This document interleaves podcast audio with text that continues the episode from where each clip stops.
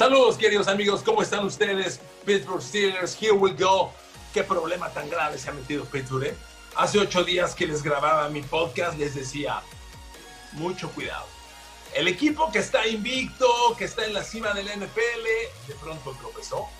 Veo muy riesgoso el juego con Buffalo y Pittsburgh se podía encontrar en dos semanas con que hasta el título divisional se les va complicando. Para fortuna de Steelers, Cleveland perdió con los Ravens y entonces, uff, respiran. Pero Pittsburgh ha perdido dos partidos consecutivos. Pero más allá de eso, queridos amigos, más allá de eso, Pittsburgh claramente no está jugando buen fútbol americano. Y miren, aquí la clave es que llegamos a la época más importante de la NFL. Es cuando los equipos tienen que estar jugando su mejor fútbol americano. Y Pittsburgh viene en una franca caída. Mi pregunta es, ¿da tiempo para el repunte? A ver, quien no me haya escuchado antes, permítame darles un con- contexto, amigos. Perdón si usted ya lo ha escuchado antes. Queridos amigos, les he comentado, los seres humanos, los atletas, las personas, todo el mundo, nos evaluamos por curvas de rendimiento. Y el problema de una curva de rendimiento es que es una línea inestable. Una curva o va en descenso o va en ascenso. Pittsburgh claramente jugó su mejor fútbol americano septiembre y octubre, cuando la curva iba para arriba o estaba en la cima. Hoy claramente la curva o viene descendiendo o está en su parte más baja. Ojalá esté en su parte más baja y Pittsburgh tenga tiempo de repuntar. Que yo le voy a ser sincero, si usted es fan de Pittsburgh, no se me, no se me preocupe, no se me acelere. Que Pittsburgh esté jugando mal es entendible. La clave es que repunte. Creo que nadie duda que Pittsburgh tiene el talento. Nadie duda de TJ Watt, de, de Stephen Tweed, de Cameron Hayward, de Minka Fitzpatrick, de Chase Claypool, Juju. Hay talento, mucho talento. El tema es cómo está el rendimiento. Para mí es muy preocupante que hace una semana hablábamos de los balones soltados por los receptores de Pittsburgh, los drops. Y una semana después, seguimos hablando del mismo tema. A ver, los drops son un problema muy grave en Pittsburgh. Y las semanas transcurren y no se mejora. Entonces, ¿de qué estamos hablando? ¿Cómo puede Pittsburgh resolver esto? Miren, amigos, a Steelers le, viene una visita a Cincinnati que, por Dios, la tienen que ganar sin problema. Es un partido, de hecho, acomodado para iniciar el repunte. Pittsburgh tiene que ir a Cincinnati y pasarle por encima a los Bengals.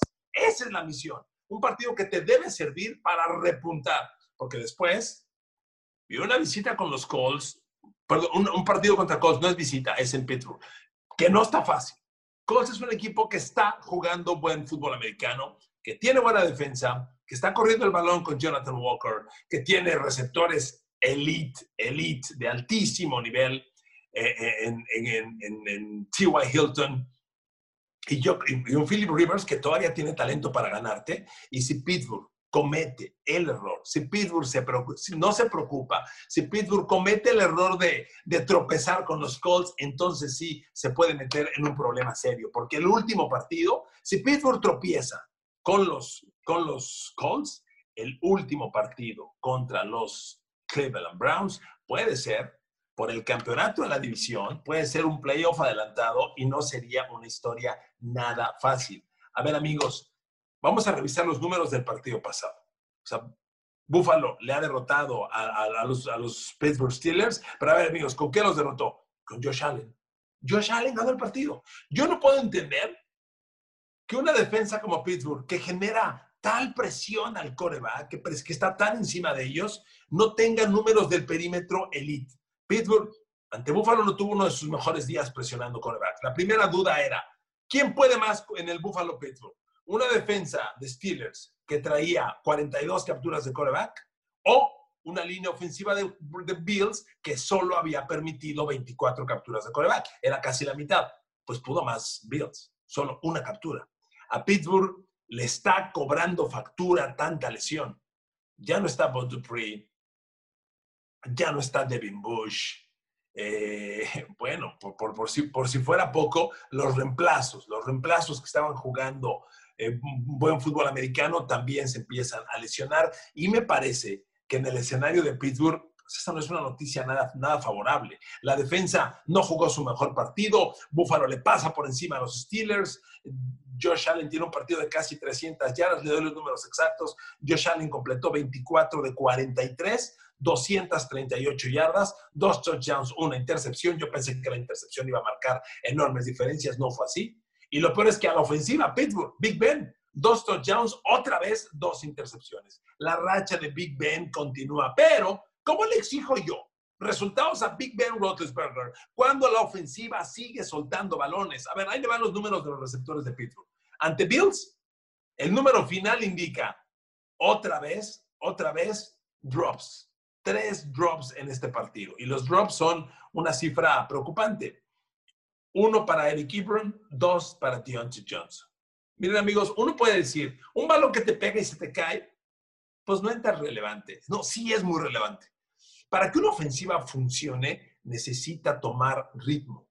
Las ofensivas no pueden anotar en explosión de 60 yardas, de 80 yardas. Eso pasa una vez por partido, a veces no pasa en todo un partido. Una ofensiva necesita ritmo, necesita construir primeros y diez. Y justamente es lo que les quita un drop. Cuando Dionte Johnson tiene las manos un pase y se le cae y deja ir un primer y diez, le quita ritmo a la ofensiva. O sea, el error no es un pase que se te cayó de las manos, es una ofensiva que fracasa, es romperle el ritmo a tu ofensiva, es algo muy grave. Y bueno, en el caso de Deontay Johnson y de Eric Ebron, esto es particularmente escandaloso cuando revisamos los números y vemos que Deontay Johnson ya tiene 12 drops en la temporada. Suelta uno por partido. Eso no funciona. Y, Eric Ebron ya tiene siete. A ver, vamos a, revisar los mejores corebacks de la NFL. ¿Cómo están los mejores corebacks en drops? Bueno, pues el equipo que más drops tiene, por supuesto, sigue siendo Pittsburgh. Hace ocho días decía, tiene 32, pues hoy tiene 35. Suma otros tres. 35 drops en 13 juegos. Se acerca a los tres por partido. Es una cifra escandalosa. Y le voy a decir por qué. El que sigue es Carson Wentz de Filadelfia. No podemos comparar a Pittsburgh, que aspira a llegar al Super Bowl, con Filadelfia, un equipo que está al fondo de la tabla. ¿Se da cuenta el tamaño de error del que estamos hablando? Pittsburgh aspira a ganar un Super Bowl y, tiene, y es el líder de la liga en pases soltados de las manos, con 35. El que le sigue es Filadelfia con 30, pero Filadelfia es un equipo que está al fondo de la liga. Y el que le sigue, Tom Brady de los Buccaneers, 29 drops. Y luego Matt Ryan Atlanta 28 y después Russell Wilson de Seattle con 27, después Derek Carr de los Raiders con 26, empantado con Matthew Stafford de Detroit. Aquí no están los grandes corebacks, en los grandes equipos. ¿Dónde está Kansas City? Kansas City Chiefs con el genio Patrick Mahomes es una de las estadísticas donde Kansas está muy abajo de la tabla. De hecho, le voy a ser sincero. Patrick Mahomes y su equipo tienen 26 drops. No son pocos, ¿eh? son considerables. 26 drops. Pittsburgh tiene 35, casi 10 más. Amigos, es un tema grave. Y si Pittsburgh no lo corrige, les va a costar mucho. Ahora, ¿saben qué me, preocupa de esto, amigos? Es un tema que se entrena. En el deporte, todo se corrige entrenando. ¿Y cómo se entrena? Con repeticiones, atrapar y atrapar y atrapar pases. Pero a ver, ¿cuántos pases le gusta que haya atrapado Deontay Johnson entre entrenamiento, en entrenamiento esta temporada. ¿Cuántos pases atrapará un, receptor en un entrenamiento de, un normal, entrenamiento de un día? Cerca de 100 pases. Yo le diría que más de 50 pases fácil y, y cerca de 100 pases por día. Cinco días a la semana. 500 pases por partido, por semana. ¿Cuántas semanas lleva esta temporada? Más pretemporada. Y se te siguen cayendo de las manos. No hay manera. El tema de un drop es un tema de concentración. ¿Usted cree que Deontay Johnson no sepa atrapar un balón? Claro que lo sabe. No se concentra. Un, drop casi siempre es un receptor que deja de ver el balón y empieza a ver al tacleador. O que tiene temor del tacleador, cierra los ojos y por eso no, no se percata con claridad de cuando le llega el balón en las manos. Es un tema grave. Y Pittsburgh lo sigue cometiendo. El tema es que este asunto, que no lo hago menos, ¿eh? es, es, es de notable gravedad, se le empieza a sumar a Pittsburgh como otros problemas. Porque, a ver amigos, les decía yo hace ocho días, es que Pittsburgh no corre el balón. Es que Pittsburgh no corre el balón. Bueno, pues ante Buffalo no corrieron el balón. 47 yardas por tierra, por favor. Pero Que sube Pittsburgh 47 yardas por tierra no es lo grave. Lo grave es que promediaron 2.8 por acarreo de balón. A ver, un equipo que promedia menos de 3 yardas por acarreo de balón no sirve. Eso es basura. Un equipo NFL, elite o que aspire a ser elite, corre 4 yardas por acarreo para arriba. 4 para arriba. 2.8. Por Dios. Ya les decía, de las últimas, ahora de las últimas 7 semanas, en 6 Pittsburgh lleva menos de 100 yardas por tierra. Y, el juego terrestre, uno dice, es que James Conner no sirve. James Conner reapareció, tuvo números muy pobres, 10 acarreos, 18 yardas James Conner. James Conner promedió 1.8 por acarreo. Quien subió el promedio fue Jalen Samuels, que en, en cuatro acarreos tuvo 15 yardas. Y él subió un poquito el promedio. Ben Snell, 3 para 14 yardas. Podemos hablar de que este trío de corredores no son gran cosa. Amigos, la línea ofensiva. La línea ofensiva. Por, extraño que parezca, amigos, por extraño que parezca, le voy a decir una cosa.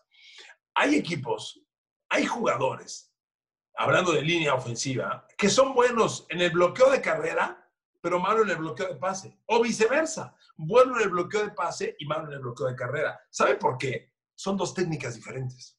Cuando usted juega de liniero ofensivo, el bloqueo de carrera, el primer paso es hacia adelante. Usted sale la jugada y ataca a un jugador, ataca a un hombre, tiene una asignación de, ataque. El bloqueo de pase es al contrario, es un paso hacia atrás. Son dos técnicas diferentes.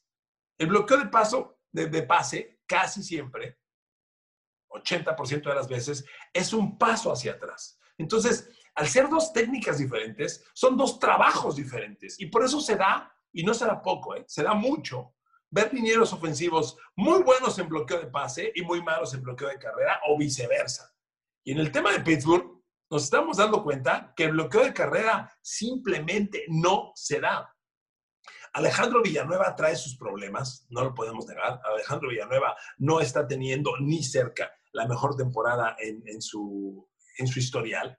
Pero Pittsburgh tiene que recapacitar, Pittsburgh tiene que recapacitar porque viene el cierre de temporada, es cuando los equipos más fuertes tienen que estar jugando, cuando, cuando un equipo tiene que estar jugando su mejor fútbol americano o, aspirando a jugar su mejor fútbol americano. Y si Pittsburgh no funciona bien, pues amigos, en el momento más importante te vas a caer. ¿A qué aspiras? A nada, a nada. Si tú te caes en diciembre, a lo único que aspiras es a que te voten en playoffs a la primera ronda. Y Pittsburgh a eso está aspirando. Le voy a dar los números de, eh, totales de la línea ofensiva de Pittsburgh en términos de, bloqueo de pase y bloqueo de carrera. En bloqueo de, de pase han jugado muy bien. Alejandro Villanueva es el jugador con peores números. Ha permitido dos capturas, dos capturas en 13 juegos. No es una mala cifra ha permitido dos capturas, nueve golpes al coreback y 21 apresuramientos. Es el peor. Le sigue eh, Matt Feller, que tiene dos capturas, cuatro golpes y diez apresuramientos. Y, en realidad no son tan malas, no son tan malas cifras. Pero en el bloqueo de carrera, en el bloqueo de carrera, fíjese, cada liniero tiene una, una calificación en escala de 100. Le voy a dar los números en escala de 100 de la línea ofensiva. Alejandro Villanueva, bloqueo de carrera en escala de 100, 62%. O sea, 6.2 de calificación. Muy malo. El otro tackle, Chuwuma Okafor, 48.8 en bloqueo de carrera. O sea, pésimo. Los dos tackles. Ya le di los dos tackles. Este, eh, el centro que ha jugado mucho, Howard por la lesión de Pouncy. Howard, 48. Pouncy, 53 estamos hablando que están casi reprobados o reprobados. Matt Fuller, 59.6. Apenas pasa, digamos que pasa por 6. Anda lesionado David de Castro, pero jugando 52. el bloqueo de carrera de Pittsburgh es deficiente. Yo no me atrevería a decir, James Conner, eh, Benny Snell son el problema. Amigos, el bloqueo de carrera no está funcionando. Me queda claro que a James Conner le quedó grande relevar a Le'Veon Bell. No es Le'Veon Bell, ni cerca. Yo entiendo que Pittsburgh puede odiar la situación de Le'Veon Bell, ha sido un, tema muy, muy incómodo para Pittsburgh, nunca lo pudieron reemplazar, se fue despreciando el equipo, ok, pero la línea ofensiva está contribuyendo. Y aquí, resumiendo la historia, a Pittsburgh se le agudiza los drops de los receptores, se le agudizan las lesiones de los linebackers, se le agudiza el mal bloqueo de línea ofensiva en jugadas de, de carrera, y son tres problemas muy graves. Y se te agudizan esos problemas cuando es más importante la temporada.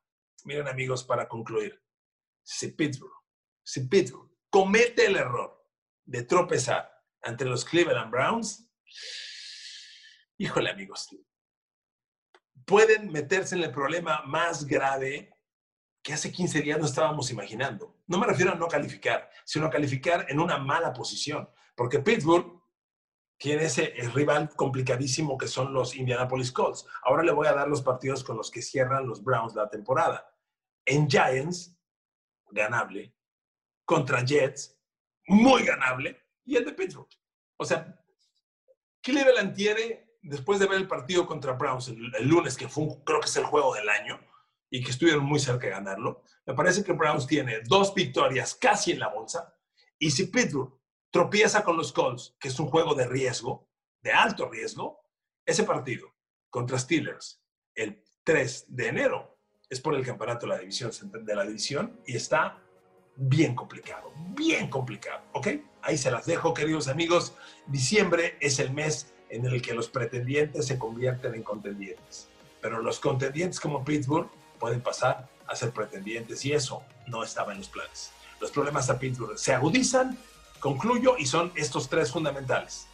Drops de receptores, bloqueo de carrera de la línea ofensiva y las lesiones en los linebackers que se están convirtiendo en una baja de presión a los corebacks rivales. Tres temas bien graves. Los quiero mucho. Abrazo. Here we go. Saludos fanáticos. Saludos Steelers Nation. Un abrazo a todos. Gracias. Bye.